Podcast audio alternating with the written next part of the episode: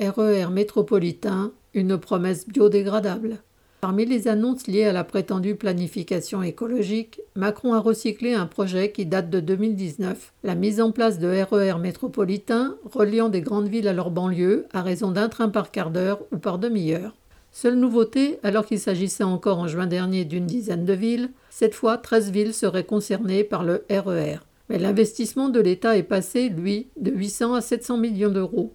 La somme est de toute façon dérisoire face aux dizaines de milliards qu'il faudra investir pour créer, rénover des lignes et embaucher afin d'offrir un service fiable et régulier permettant aux usagers quotidiens de laisser leur voiture au garage.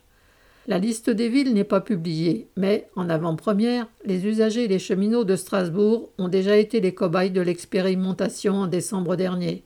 Baptisé REM, le réseau express métropolitain européen était censé offrir 1060 trains supplémentaires par semaine. Farandou, président de la SNCF, l'avait promis, entre guillemets. Le REM, c'est du rêve.